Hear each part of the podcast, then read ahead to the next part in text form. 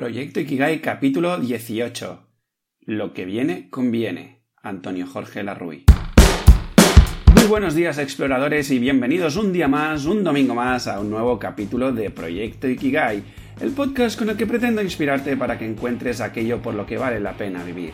¿Cómo lo haré? Pues acercándote a reflexiones, proponiéndote ejercicios y entrevistando a personas para que poco a poco puedas avanzar en el camino hacia tu Ikigai. En definitiva, hablando sobre este concepto japonés que tanto promete. Antes de empezar, me gustaría dedicar este capítulo a todos aquellos que nos estamos atreviendo a grabar audios y vídeos y exponiéndonos a todo lo que esto supone. Hasta la fecha, la verdad es que no conozco mayor ejercicio de desarrollo personal que este, yo mismo estos días he estado grabando un curso para todos vosotros y he batallado con un montón de fantasmas. Y ahora y así, soy Javi Vidal, tu guía en este viaje explorador y ya sin más dilación, empezamos. Hace ya algún tiempo que quería sacar un capítulo alrededor de esta frase de lo que viene conviene de Antonio Jorge Larruy. Es de esas frases que si las meditas bien acabas concluyendo que quieres hacerte un tatuaje con ella. Pero no el típico tatuaje en la piel que se queda en la superficie y que con el paso del tiempo se marchita. No, no. Un tatuaje en el alma, para que cale bien profunda. Y es que acoger esta frase en el seno de tu yo más íntimo significa aceptar una nueva filosofía de vida en la que sin cambiar el mundo, todo el mundo cambia. Pues ahí andaba yo queriendo hablaros de esto y no sabía muy bien cómo, y me han sucedido un par de cosas que juntándolas creo que me van a ayudar a trasladaros este mensaje. En primer lugar, lo que me ha sucedido es que estoy leyendo un libro delicioso de Robin S. Sharma, el autor de El monje que vendió su Ferrari. Aún ando muy al principio, pues lo estoy combinando con otros dos libros y como este lo tengo en formato digital, pues aprovecho los trayectos al volei o cualquier viaje más o menos largo en transporte público para leerlo. Pero bueno, el caso es que en este libro, El Santo, el Surfista y el Ejecutivo, explica muy bien la parte teórica de lo que hoy os quiero hablar. Por otro lado, el libro de Encuentra tu elemento de Ken Robinson me ha dado también la clave para poneros un ejemplo muy práctico y que pueda ayudar a romper algunas barreras mentales que se suceden a raíz de esta frase. Pero bien, dejemos ya de lado esta introducción tan larga de mi vida que la verdad es que no sé por qué os cuento siempre tanta historia. en fin, lo que viene conviene. Cuatro palabras muy sencillas de entender, pero que te pueden generar mucha duda y mucha resistencia. No hay que ser un crack para entender que lo que se nos está sugiriendo con esta frase es que cualquier situación que nos aparece en la vida es perfecta tal y como ha venido. Es la situación que nos conviene. ¿Que nos conviene para qué? te preguntarás. Aquí el kit de la cuestión. Que nos conviene para desarrollar nuestra condición humana, para acercarnos a nuestro mayor potencial, porque seguramente ya te habrás dado cuenta, pero vivimos muy por debajo de nuestras posibilidades. ¿Cómo? ¿Qué? Pero si siempre me han dicho que vivo por encima de nuestras posibilidades. No, no, no, no. Te lo voy a intentar repetir vivimos muy por debajo de nuestras posibilidades. Os leo un fragmento del libro del santo, el surfista y el ejecutivo de Robin S. Sharma para acabar de explicar este concepto. Dice así Todo lo que estoy sugiriendo, en realidad, es que tienes que dedicarte a un constante e interminable descubrimiento de ti mismo.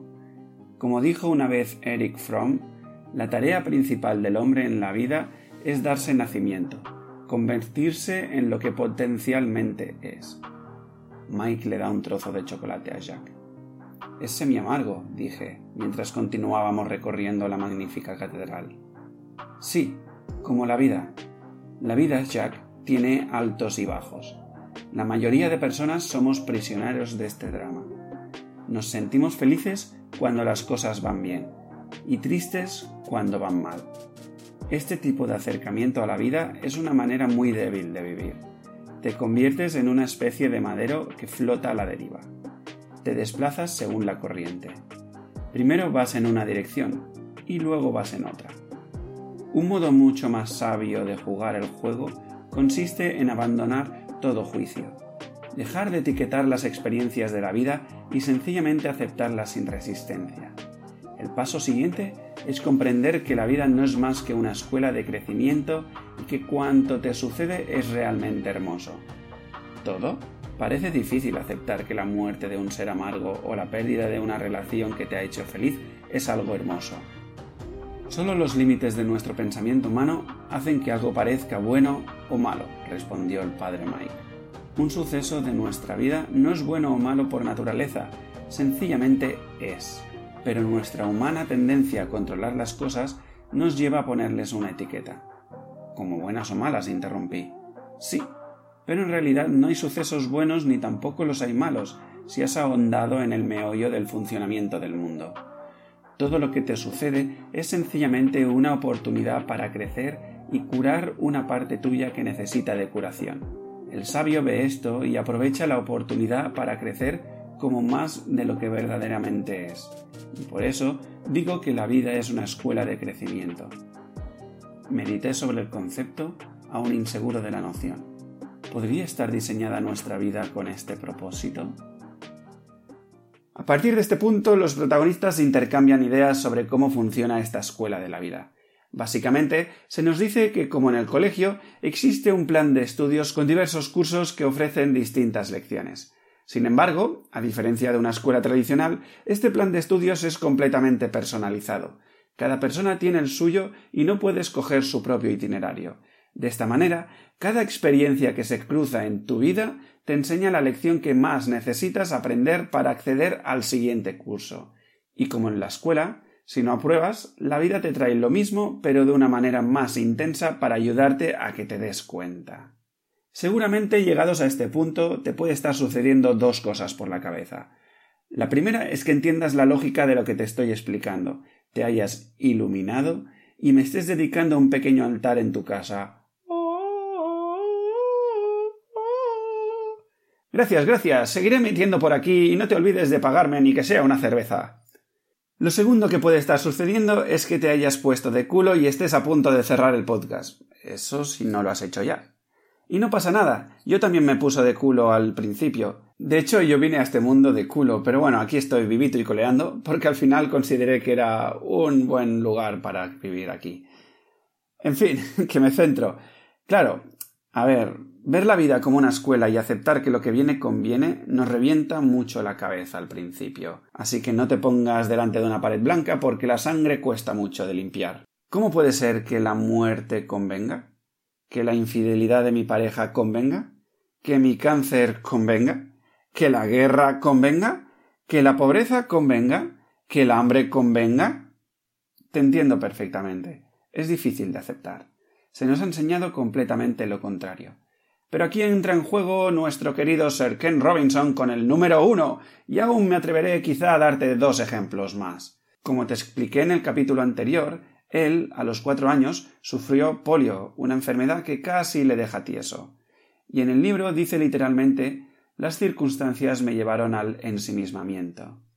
Este ensimismamiento le permitió desarrollar su sensibilidad y su parte más espiritual, en términos de conocerse mejor y de conectar mejor con su esencia. Todo esto ya sabemos cómo acabó. Varias charlas TED que inspiran a millones de personas, miles de personas agradecidas por haber leído el elemento y un sinfín de resultados fruto de que Serken se permitió tomar esa situación como un aprendizaje de vida para saltar al siguiente escalón. No sé, Javi, está bien el ejemplo, pero no me acaba de convencer. Sigo sin verlo claro. ¿Qué hay de las guerras? Víctor Frankel, te elijo a ti. Víctor usó la logopedia. Resultó ser un ataque muy efectivo. si Víctor Frankel levantara la cabeza y me viera usándolo cual Pokémon, me temo que este sería el fin de mis días y el último de los capítulos del podcast, la verdad. en fin, ah, te resumo mucho porque esto daría para todo un capítulo y de hecho me lo apuntaré para hacerlo algún día. Víctor Frankl fue un neurólogo y psiquiatra nacido en Viena en una familia de origen judío. En 1942 le deportaron a un campo de concentración junto a su esposa y padres.